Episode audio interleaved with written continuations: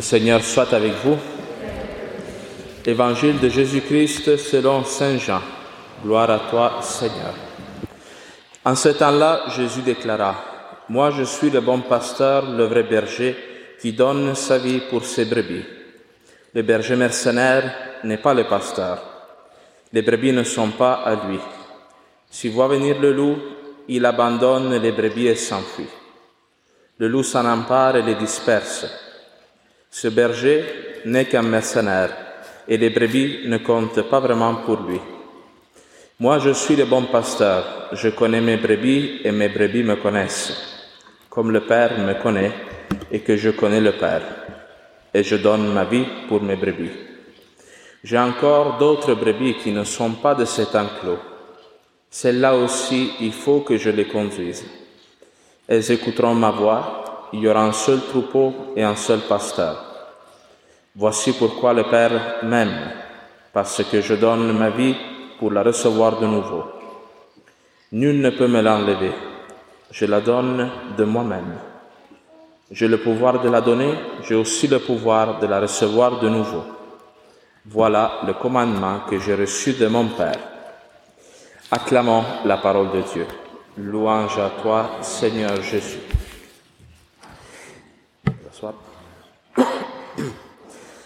Alors aujourd'hui, on a ce texte hein, du bon, berger, le bon pasteur qui s'occupe de nous, qui nous aime, euh, que vous approfondissez non, dans les brebis de Jésus constamment cet évangile. Euh, ce texte, hein, euh, on peut le prendre sous plusieurs points de vue, on peut le considérer de plusieurs manières. Mais pourquoi Jésus parle de nous, de la relation qu'il va avoir avec nous, comme du troupeau au berger, au pasteur. Ah, moi, je le répète souvent, nous, des fois, dans le monde, on n'aime pas se faire traiter de mouton, non? Pourquoi, pourquoi Jésus nous traite de mouton C'est-tu parce qu'il fait de, l'intimidation, genre, euh, t'es pas game, là, t'es un mouton, tu sais? C'est parce que Jésus connaît le cœur de l'homme, de l'humanité. Et Jésus sait que l'être humain, un peu comme un mouton, il ne peut pas se donner la vie tout seul un, loup, un lion, euh, je sais pas, un, aigle chasse, non, se procure la vie seul, sont comme euh, indépendants. Nous, les êtres humains, hein, bien que des fois on s'illusionne du contraire, nous ne sommes pas capables de nous rendre heureux tout seuls. le monde essaie de nous convaincre, non, tout est self-made man, hein, l'homme qui n'a besoin de demander jamais. tu peux as besoin de personne, c'est faux, c'est faux. Parce que nous, un peu comme des moutons, nous sommes des êtres de relation. Nous avons besoin des autres pour vivre bien. Et surtout, nous avons besoin de personnes qui nous guident dans notre vie. Nous venons au monde, hein, tout et nous devons apprendre tout. Nos parents nous apprennent comment vivre, littéralement, non? Et cela continue même dans l'âge adulte. Nous tous, nous cherchons un berger. Tout le monde cherche quelqu'un qui le guide vers la vérité, vers la vie, vers le bonheur. Et c'est comme ça que chacun, il a son euh, berger. Même ceux qui, des fois, ils se disent, ah non, moi je suis, non, je suis non-croyant. Euh, si tu, si pas ton cœur en Dieu, tu le mets ailleurs. Nous tous, nous avons ce besoin inscrit dans notre âme d'avoir quelqu'un qui nous guide. Alors, Jésus te dit, suis-moi parce que moi je suis le bon berger. Il y en a d'autres qui veulent te guider, mais qui sont, pas qui sont des mercenaires, on dit. Pourquoi on les appelle mercenaires? Parce que les brebis ne leur appartiennent pas et surtout ne donnent pas leur vie pour les brebis, pour le troupeau. Dans la première lecture, on a, on a vu Pierre, hein, Pierre qui est debout dans le temple après la mort la résurrection de Jésus et il annonce la résurrection du Seigneur au risque de sa vie parce que c'est interdit de parler de Jésus. Pierre, hein, on dit, il est le premier berger, c'est le premier pape, non? Et quand est-ce que Pierre arrête d'être un mercenaire et devient un pasteur véritable?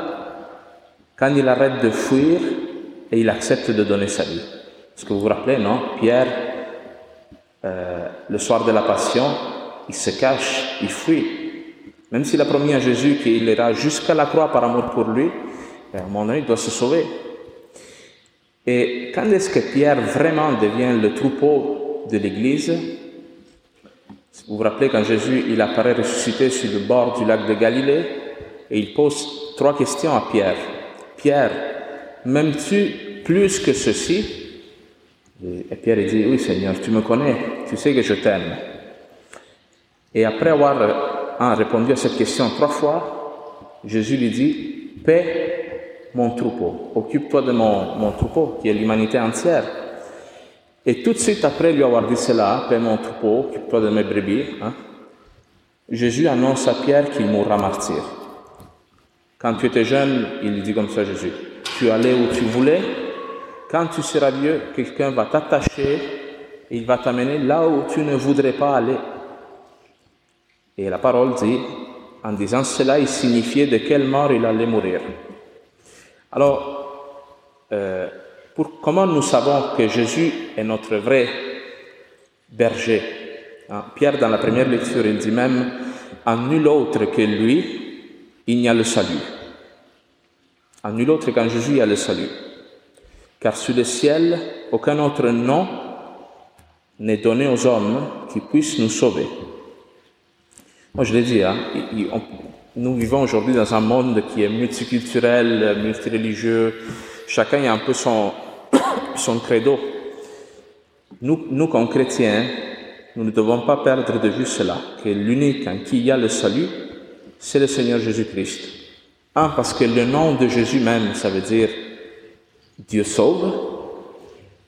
Mais deux, pourquoi? Parce que Jésus est l'unique qui perd sa vie pour nous. L'unique qui donne sa vie pour nous. Et ça, c'est un élément qui n'est présent dans aucune autre, religion, foi, credo, philosophie. Hein. Beaucoup d'autres religions, d'autres foi, d'autres croyances. Hein. Il y a un personnage que ce soit Bouddha, Mahomet, hein, toutes sortes, qui te dit, voici ce que tu dois faire pour te sauver. Je te montre le mode d'emploi, là, tu sais, je te fais la liste des choses. Maintenant, sauve-toi. Jésus ne fait pas ça avec nous. Jésus ne dit pas qu'est-ce que tu dois faire. Jésus va mourir pour te sauver. Jésus ne te dit pas comment te sauver. Il va, il te sauve lui-même. Et c'est pour cela que dans l'évangile, on dit, que les pasteurs, celui à qui les brebis appartiennent, est celui qui perd sa vie pour le troupeau. Alors, ça, ça nous montre que, que Dieu est vraiment notre berger, celui à qui notre âme appartient. Parce que Jésus-Christ, en montant sur la croix, il a considéré ta vie à toi plus importante que la sienne. Jésus-Christ, il a jugé que ton bonheur, le fait que ta vie ait un sens, a plus de valeur que son sang versé sur la croix. Voilà pourquoi nous suivons ce bon pasteur et Jésus dit, euh, mes brebis me connaissent comme je suis connu par le Père et que je connais le Père. Hein, nous sommes appelés, hein, Jésus voudrait que nous le connaissions de la même intimité, de la même manière que lui connaît Dieu le Père. Imaginez-vous. Alors, c'est pas juste prier un petit peu, hein, donner un petit côté spirituel à notre vie, c'est vraiment vivre toute notre vie en fonction et pour Jésus-Christ. Mais pas comme une exigence que Jésus nous demande, mais parce que toi-même, hein, tu es un pasteur. Tu es un pasteur pour qui? Pour tes enfants, pour ta famille, pour ton voisinage, pour tes collègues au travail, pour un prêtre, les gens qui sont confiés dans une paroisse. Nous tous, nous sommes dans cette situation-là, hein, où des personnes nous sont confiées. Alors nous pouvons être des mercenaires.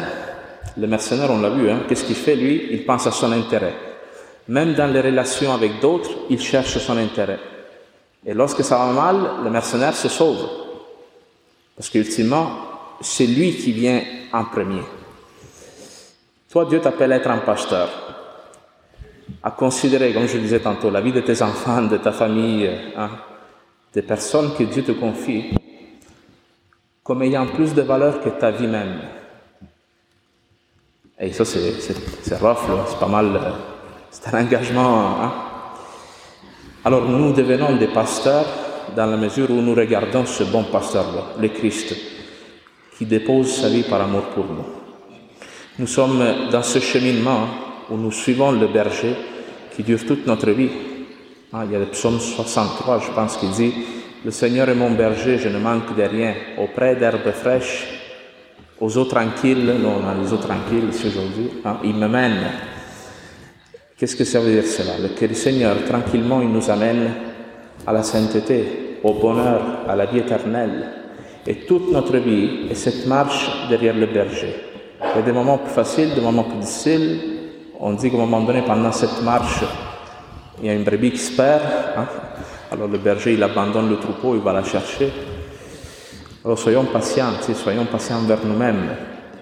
Des fois, le berger se disperse aussi. Nous sommes dans un temps de pandémie, on est dispersé. On se sent peut-être seul, on ne sent pas qu'il y a une communauté autour de nous. Il est nécessaire alors d'invoquer ce bon berger qui vienne à nous, qui nous, qui nous réconforte, qui nous, qu'il pense nos blessures, comme il fait avec cette brebis qui se perd. Alors, j'espère que c'est quelque chose que je viens de dire, je vous, encourage, surtout qui vous, qui vous rend certain fait que Dieu vous aime et qu'il ne nous abandonne pas, ne nous laisse pas nous perdre dans cette vie.